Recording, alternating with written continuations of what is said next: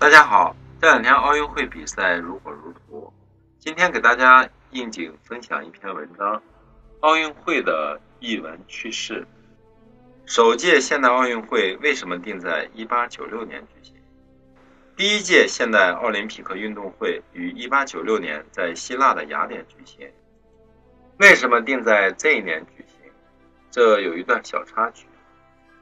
1894年，在法国巴黎召开的国际体育会议上，被誉为现代奥运会创始人的法国人皮埃尔·德·顾拜旦认为，第一届奥运会应在二十世纪第一年，也就是1900年举行，地点定在法国巴黎，因为这一年法国将举行世界博览会，奥运会和博览会同时举行，气氛会更加隆重和热烈。但是由德梅特里乌斯·维凯拉斯，也就是后来国际奥委会第一任主席率领的希腊体育代表团，则强烈希望首届奥运会在希腊举行。与会代表考虑到希腊是奥运会的发源地，首届奥运会在希腊举行更有意义，最后决定第一届现代奥运会的地点在希腊。不过，为了满足顾拜旦的愿望，决定把时间提前四年。即1896年举行，以便1900年能在巴黎举行第二届奥运会。这样一来，可谓皆大欢喜。在海中举行游泳比赛。1896年举行的首届奥运会没有比赛用的游泳池，如何进行游泳比赛呢？奥运会的组织者们把选手们带到了皮莱乌斯附近的奇亚湾。游泳比赛在海水中进行，当时正是四月初，海水的温度很低，使得许多在温水游泳池里训练出来的选手都受不了，特别是美国选手，刚入水便叫着逃回岸边，冻死我了。所谓的游泳池的泳道也十分别致，在海面漂浮的几排南瓜作为泳道标志。比赛的方法是。选手们先由小轮船载离海岸，发令员估计距离差不多了，便发令让选手游回岸边，按到达岸边的先后排定名次。这次游泳比赛有许多选手弃权，比如500米比赛有29人报名，参赛的只有三人；1200米的比赛应该是九人参加，到终点一查，发现少了四人。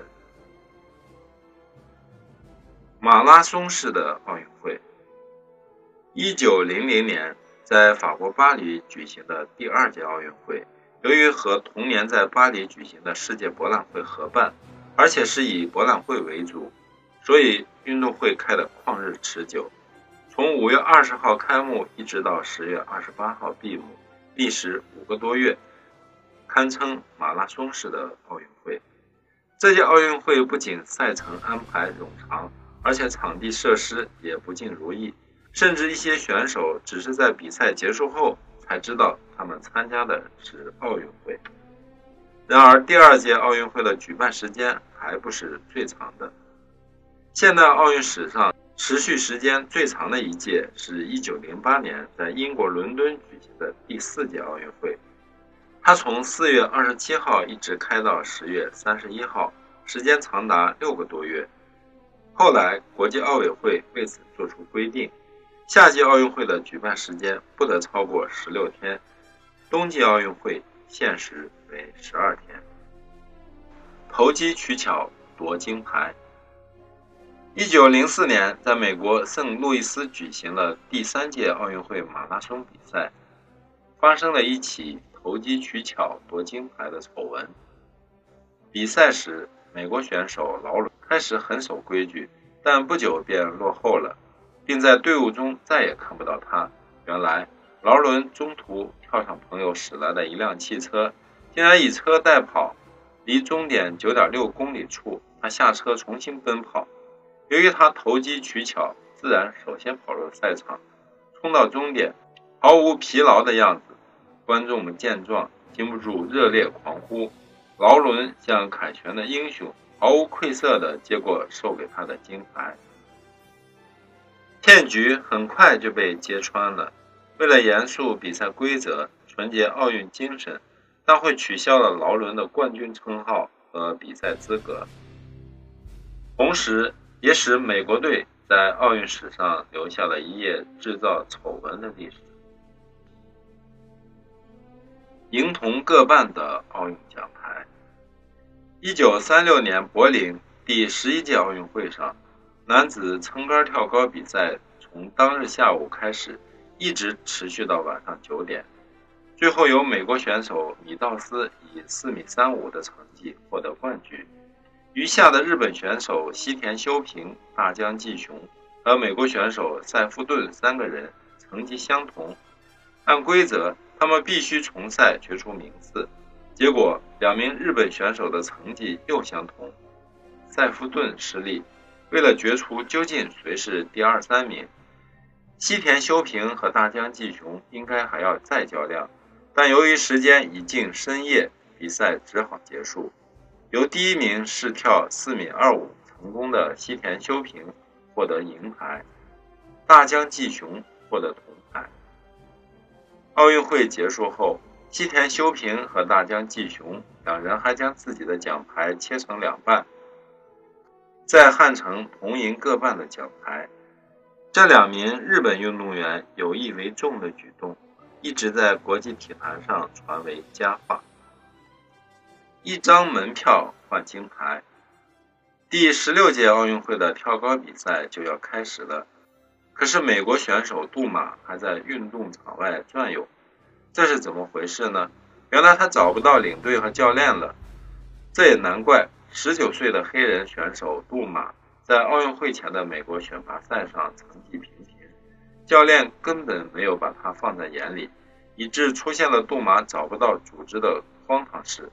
杜马想进运动场，可是凭他怎么说，门卫也不相信他是参赛的运动员。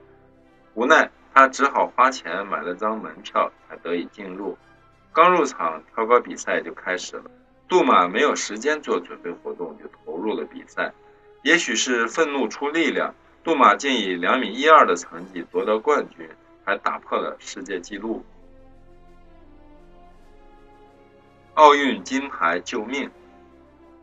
一九六零年罗马第十七届奥运会上，埃塞俄比亚皇帝海尔塞拉西一世的卫士贝基拉，光着双脚参加了马拉松比赛，并以两小时十五分十六秒二的成绩。打破了奥运会纪录而夺得金牌，为埃塞俄比亚建立了奇功，成为民族英雄。后来，贝基拉参加了一次反对皇帝的政变，政变失败后，塞拉西一世皇帝看在贝基拉得过奥运会冠军的份上，决定免他死罪。这样一枚奥运会金牌救了贝吉拉的命。用打火机点燃奥运会圣火。在一九七六年蒙特利尔第二十一届奥运会期间，曾发生过奥运会历史上从未有过的事件。离闭幕还有五天时间，蒙特利尔市下了一场罕见的大雨，虽然只持续了二十多分钟，却浇灭了圣火台上的圣火。按照国际奥委会的规定，火炬熄灭意味着奥运会闭幕。因此，这是非同小可。好在当天赛场休息，空旷的场地上只有少数几个工作人员。场地监督比布歇尔见圣火被大火浇灭，冲上圣火台，从口袋内掏出打火机，重新点燃了圣火。当组委会的官员知道此事后，深感震惊。经过讨论后，宣布用打火机点燃的圣火无效。随即用场中央的安全灯取来火种，再一次点燃了圣火。而那位用打火机点燃圣火的布歇尔，最后被确认无知而免于追究责任。孪生姐妹掉包，在一九八四年的洛杉矶第二十三届奥运会女子四乘四百米预赛中。波多黎各选手梅特林因参加跳远比赛时受伤，不能参加预赛。为解燃眉之急，有人提议让正好在此观战的他的孪生姐姐玛格丽特代替他上场。姐妹俩长得真是太像了。玛格丽特真的上场跑了第二棒，结果波多黎各还取得了决赛权。事后，当教练知道真相时，立即决定让本队退出比赛。教练本人也申请处分。